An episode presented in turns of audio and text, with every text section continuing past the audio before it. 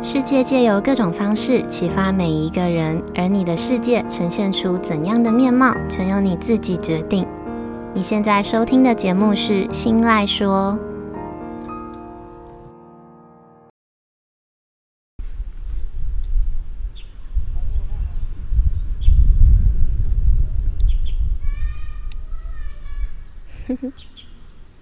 Hello，各位 CC，欢迎收听今天的《新赖说》，我是新赖小姐。嗯、此时此刻的我呢，我特地带着笔电、呃麦克风，还有防喷罩，到我的老家附近的公园录音。这里现在有阳光，有新鲜的空气，有舒服的风，还有很多在奔跑的小孩。嗯，没有什么特别的，只是想跟大家分享中南部的惬意生活。嗯，但是不知道大家听不听得到哦。嗯，收音应该还算清楚吧？好，那大家现在正在收听的这集内容呢，是我在除夕当天的下午录的。那昨天呢，我带着行李箱、两台笔电，一台是过年期间我偶尔要处理公事用的 Mac，一台是呃我平常录音比较习惯的 ASUS，还有一支超级超级重的录音的用的麦克风。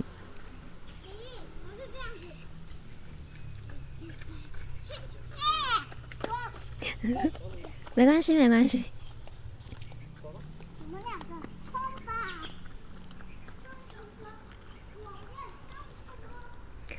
我！觉得 YouTuber 真的很厉害耶，就是尺度要很够。现在录音也是尺度要超够的，路过的路人都一直在看我到底在干嘛。好，回到正题，呃，我带着两台笔电，还有一支超级重的录音麦克风，还有一些要给家人的伴手礼，我就这样子一路从台北带回南部老家，超累。不过现在看来，应该一切的辛苦都还算是值得的，不只是因为我答应大家会上线之外，也是我想尝试用一个不同于以往的方式来录音。那现在呢，我把笔电放在腿上，呃，把麦克风压在电脑上面，然后一手拿着手机在看稿，另外一手拿着防喷的麦克风。嗯、虽然有一点克难，但呃，对我来说都是一次很特别、很特别的体验。嗯，但是风声还蛮大的哦，所以就让大家听个开头就好。嗯、等一下进入正题之后呢，就会是大家熟悉的模式。那今天录音的照片呢，我也会分享在我的 IG。大家如果呃有兴趣，这集的开头是怎么产出来的，等等收听结束之后呢，可以上去看看。那我们就再听个五秒钟吧。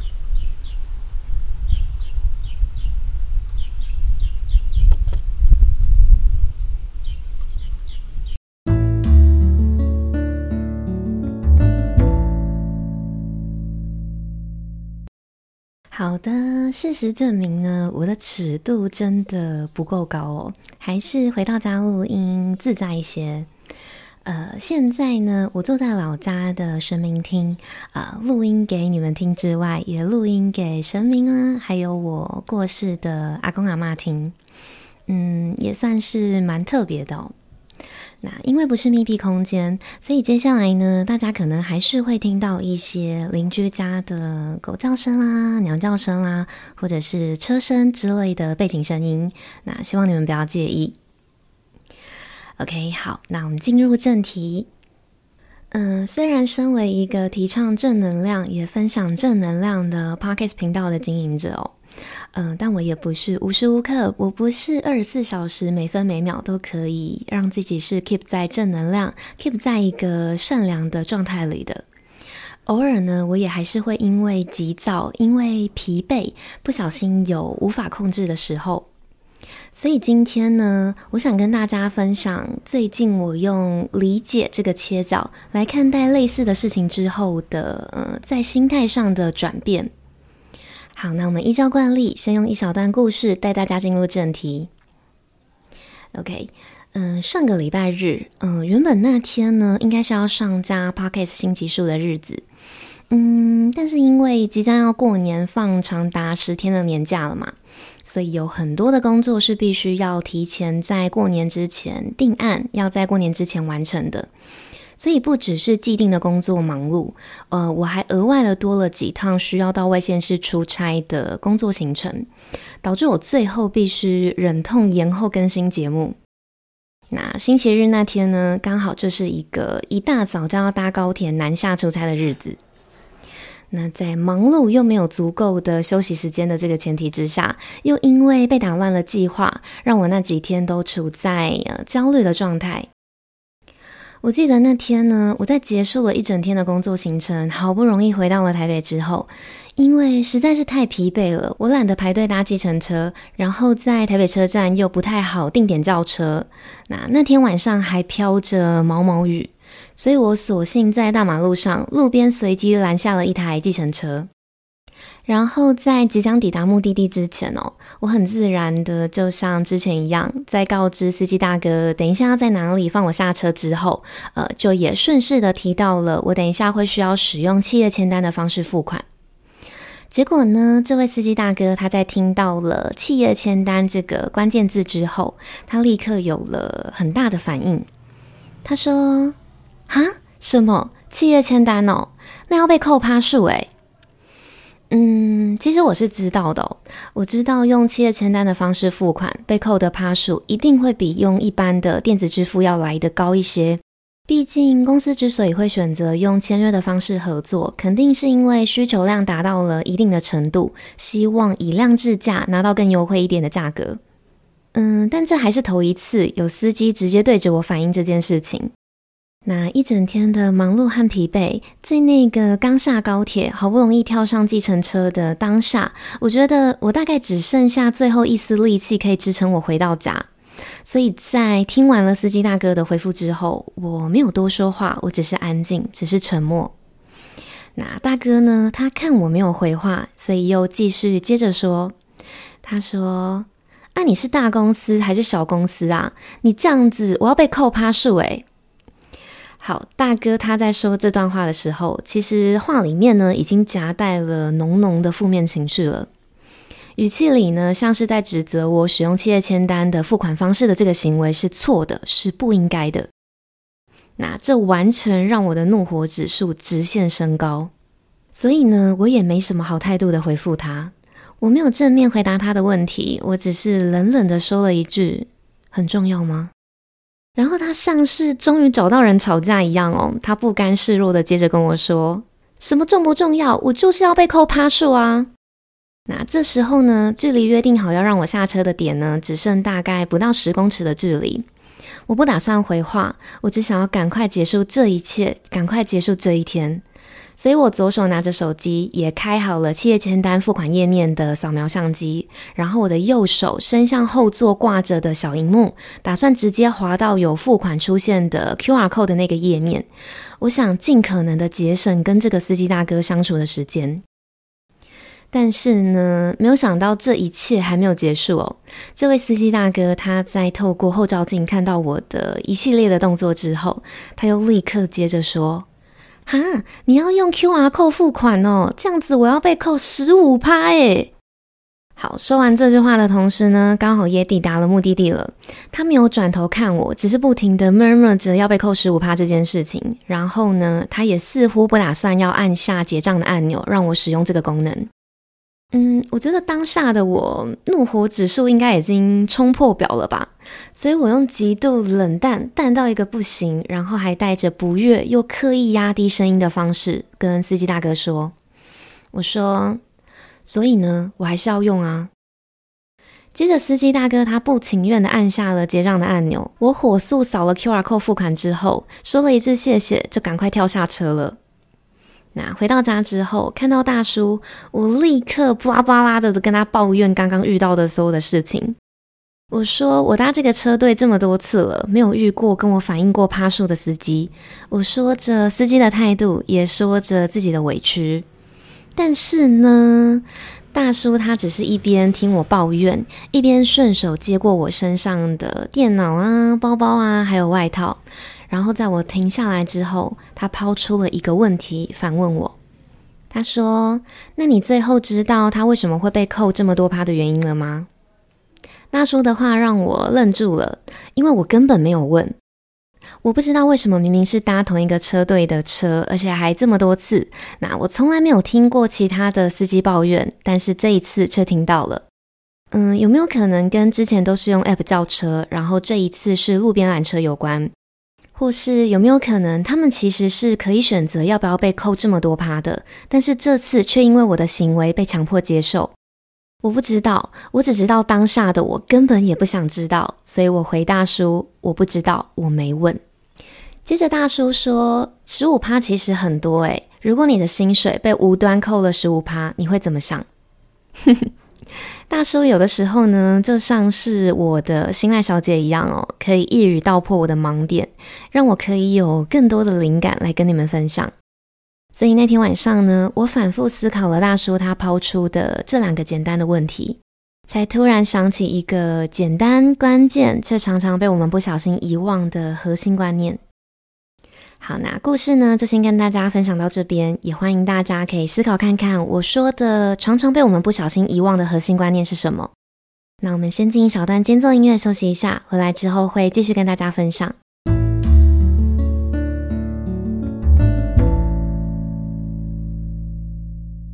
那天晚上呢，我反复思考了大叔抛出的这两个简单的问题。我突然想起的核心观念就是“理解”这两个字。我在想，嗯，如果那天的我，我可以试着用理解的心态换位思考司机大哥的立场，那有没有可能会是一个更皆大欢喜一点的结局？嗯，或是有没有可能，甚至我还可以获得司机圈子的一些资讯，之后避免造成下一位司机的困扰？想到这里哦，我突然觉得好可惜哦，我错过了一次可以理解别人的机会，也错过了一次呃可以获得更多资讯的机会。嗯，但是事情过了也就只能过了嘛，我只能从中汲取经验，学到教训，试着让下一次的自己更温暖，让下一次的自己是我也想遇见的人，是我也喜欢的人。好，那我们接着把故事的时间轴拉到现在。昨天晚上呢，呃，刚刚有提到，在今天录音的当下是除夕夜嘛，所以昨天晚上就是小年夜。